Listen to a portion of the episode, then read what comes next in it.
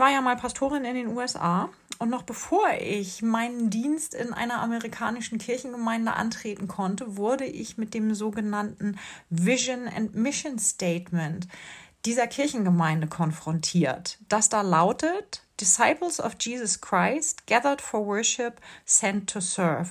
Das heißt übersetzt so viel wie Nachfolger und Nachfolgerinnen Jesu Christi zum Gottesdienst versammelt und ausgesandt, um zu dienen. Bei uns äh, wird dafür der Begriff Leitbild verwendet, denn äh, das ist etwas, das äh, die Leute wissen lässt, das sind wir als Kirchengemeinde, da geht es für uns lang. Und in dieser Kirchengemeinde in den USA war das Leitbild überall zu finden. Äh, die Leute haben es auf T-Shirts getragen, auf Hoodies. Ähm, es war auf Kaffeebechern zu sehen. Es prangte auf einem großen Banner draußen an der Kirche, äh, damit auch jeder gleich Bescheid wusste. Und ich denke, jede Kirchengemeinde braucht ein Leitbild. Und die Kirche ganz allgemein braucht sowieso ein Leitbild, um zu wissen, wo es lang geht, wo wir hin sollen. Auch unsere Kirchengemeinde hier auf Helgoland hat einen Prozess durchlaufen, in dem wir ein Leitbild entwickelt haben. Und ich erinnere mich, dass irgendwann mal jemand gesagt hat, na ja, also das Leitbild selber sei am Ende ja gar nicht so wichtig, ähm, aber der Weg dorthin, das sei ja das, worauf es wirklich ankäme. Und da muss ich sagen, dass ich das anders sehe. Natürlich ist der Entwicklungsprozess sehr intensiver und ist auch sehr wichtig, aber das, was am Ende bei rauskommt, ist es auch. Denn ein Leitbild macht ja deutlich, auf welches Ziel wir hinarbeiten und hinleben. Das gibt uns ja eine Richtung vor. Und Handeln ist meiner Meinung nach sinnloses Handeln, wenn es kein zielgerichtetes Handeln ist. Und wenn wir das Ganze umdrehen, ne, Handeln ist sinnvolles Handeln, wenn es auf ein Ziel ausgerichtet ist. Ein Handeln, das nicht zielgerichtet ist, das bewirkt nichts.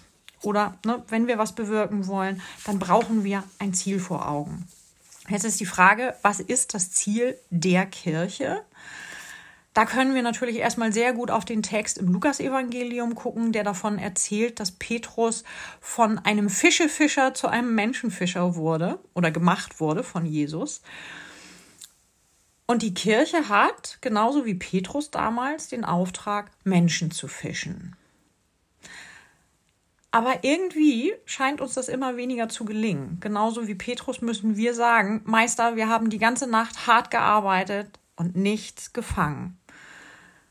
Und wenn wir das mal auf die Kirche beziehen, dann hat die ja nicht nur eine Nacht lang gearbeitet, sondern über 2000 Jahre. Und das Schlimmste ist, denke ich, das, was wir gefangen haben, ist uns wieder aus dem Netz geschlüpft. In 2019 sind mehr als eine halbe Million Menschen aus der evangelischen und aus der katholischen Kirche ausgetreten. Und das werden wahrscheinlich sogar noch mehr werden, denn bei vielen ist im Moment das Geld echt knapp und jeder Cent, den man sparen kann, zählt. Und was haben wir uns nicht angestrengt, um nicht nur die Menschen bei der Stange zu halten, sondern auch neue dazu zu gewinnen. Und ja, ich weiß, es gibt immer viel, viel Kritik. Ich weiß, die Kirche ist in vielen Bereichen sehr hinterher. Sie macht auch viele Dinge falsch. Aber faul ist sie nicht. Angestrengt hat sie sich bisher schon. Ohne Ende. Der Wille ist da, das Netz voll zu kriegen. Es klappt nur nicht. Jetzt könnte man vielleicht so argumentieren, dass die Kirche einfach vergessen hat, dass sie das nicht alleine kann, dass sie einen Christus braucht, um das Netz voll zu kriegen, genauso wie Petrus damals. Der war ja auch nicht alleine in der Lage, sein Netz erstmal mit Fischen voll zu kriegen. Auch da brauchte es einen Christus. Und in der Konsequenz sollten wir uns vielleicht gar nicht so sehr Gedanken machen über die Menge der Fische beziehungsweise die Menge der Menschen, die da eingefangen werden sollen, sondern das lieber Gott überlassen und uns stattdessen auf was anderes konzentrieren, das Ziel nämlich. Denn es kommt ja nicht darauf an, dass wir uns ganz furchtbar anstrengen, es kommt darauf an, wofür wir uns anstrengen. Und dafür müssen wir natürlich erstmal rausfinden, was das ist. Was es nicht ist, ist allen Menschen recht zu machen. Denn nicht die Menschen sagen uns, was wir tun sollen und wo unsere Aufgaben liegen und was unser Ziel sein muss, Gott sagt uns, was wir tun sollen und was unser Ziel zu sein hat. Die Herausforderung ist jetzt natürlich rauszufinden, was genau Gott von uns bzw. von der Kirche will. Und da wird es ja schon wieder schwierig. Wer kann denn ernsthaft von sich behaupten, den Willen Gottes in seinem ganzen Ausmaß zu kennen? Also ich kann das nicht.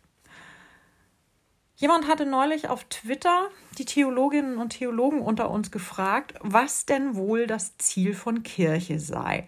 Und das war total spannend. Ich habe mich dann durch diverse Antworten gelesen, die teilweise aus Gegenfragen bestanden. Und äh, dann gab es andere, die ganz wunderbar um den heißen Brei rumredeten, wie ich fand. Was natürlich wieder zeigt, dass sich auch andere Menschen schwer tun, wenn es darum geht, was Gott wollen könnte.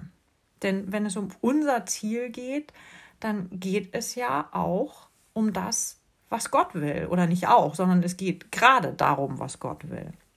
Also ich selbst habe mich dann auch mit einer Antwort versucht, das war diese hier. Liebe in die Welt bringen und zwar so viel wie möglich. Und dahinter habe ich dann noch einen Haufen Herzchen eingefügt.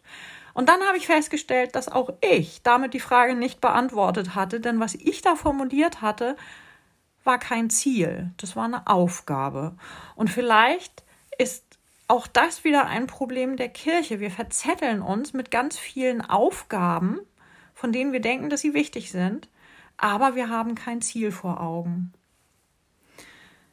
Ich habe mich dann in einem zweiten Tweet nochmal an einer Antwort versucht. Die sah so aus. Eine Welt, die so liebevoll wie möglich ist. Das muss in meinen Augen das Ziel der Kirche sein. Denn soweit ich es weiß, ist das Ziel, das Gott hat, sein oder ihr Reich zu vollenden. So, und ich weiß, dass Gott Liebe ist. Also ist es logisch, dass Gottes Reich ein Reich der Liebe sein soll. Was natürlich ganz unterschiedliche Ausprägungen haben kann. Zum Beispiel, dass wir in Frieden miteinander leben, dass wir wertschätzend miteinander umgehen. Und da gibt es natürlich noch viel, viel mehr an Ausprägungen ja, die Frage ist, hatte Petrus damals ein Ziel? Auch nicht so wirklich, würde ich sagen. Jesus hat nur zu ihm gesagt, von jetzt an wirst du Menschenfischer sein. Für mich klingt das auch eher wieder nach Aufgabe und gar nicht so sehr nach Ziel. Jetzt kann man natürlich sich überlegen, ob es ausreicht, dass Gott ein Ziel hat und uns Menschen einfach nur die Aufgaben gibt. Andererseits ist das vielleicht aber auch nur eine willkommene Ausrede, weil viele von uns Christinnen und Christen mit ihrem Latein einfach am Ende sind und keine Vorstellung davon haben, was das Ziel sein könnte.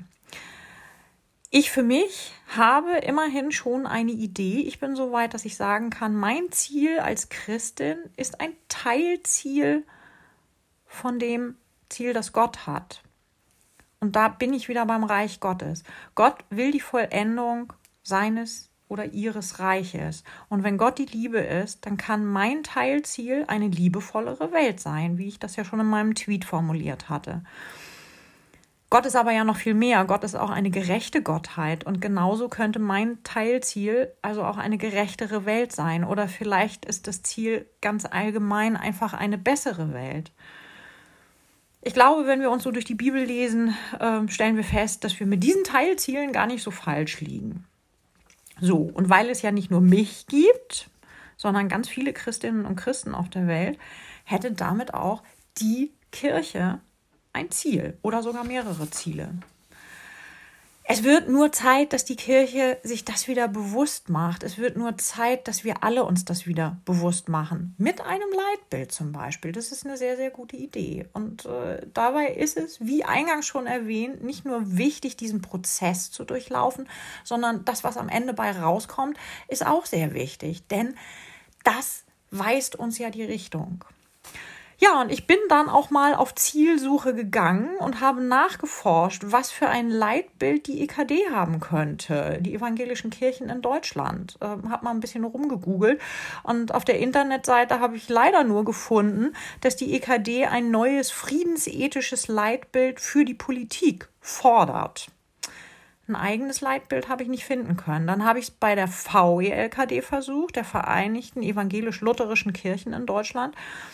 Und da konnte ich nur finden, worauf sie sich theologisch gründet, aber auch nicht wirklich ein Leitbild. Also wenn da Leitbilder vorhanden sind, dann haben die sich gut versteckt. Und nur zum Vergleich. Guckt man auf der Internetseite der Evangelical Lutheran Church in America nach, das war der Dachverband, für den ich damals gearbeitet habe in den USA, dann sieht man sofort unter der Konfessionsbezeichnung das Leitbild, wenn man da auf die Internetseite kommt. Da steht unter der Konfessionsbezeichnung God's Work, Our Hands. Gottes Arbeit, unsere Hände. Zack, klare Ansage, in welche Richtung es gehen soll. Ja, und das Leitbild der Kirchengemeinde Helgoland, das lässt sich übrigens auch relativ leicht finden. Auf unserer Internetseite unter dem Menüpunkt Wir über uns. Da steht als erstes der Unterpunkt Leitbild. Und in diesem Leitbild findet sich dann auch das Ziel, das wir als Kirchengemeinde hier auf Helgoland haben, nämlich eine gastfreundliche Kirchengemeinde zu sein. Das Ziel, das wir hier auf Helgoland als Kirchengemeinde haben, ist wiederum Teil des Gesamtziels der weltweiten Kirche, wenn dieses Ziel denn eine bessere, eine liebevollere Welt ist. Macht auch total Sinn, finde ich, denn wer gastfreundlich ist, nimmt Menschen an, nimmt Menschen auf und das macht, wie ich finde, die Welt in jedem Fall besser und liebevoller. Amen.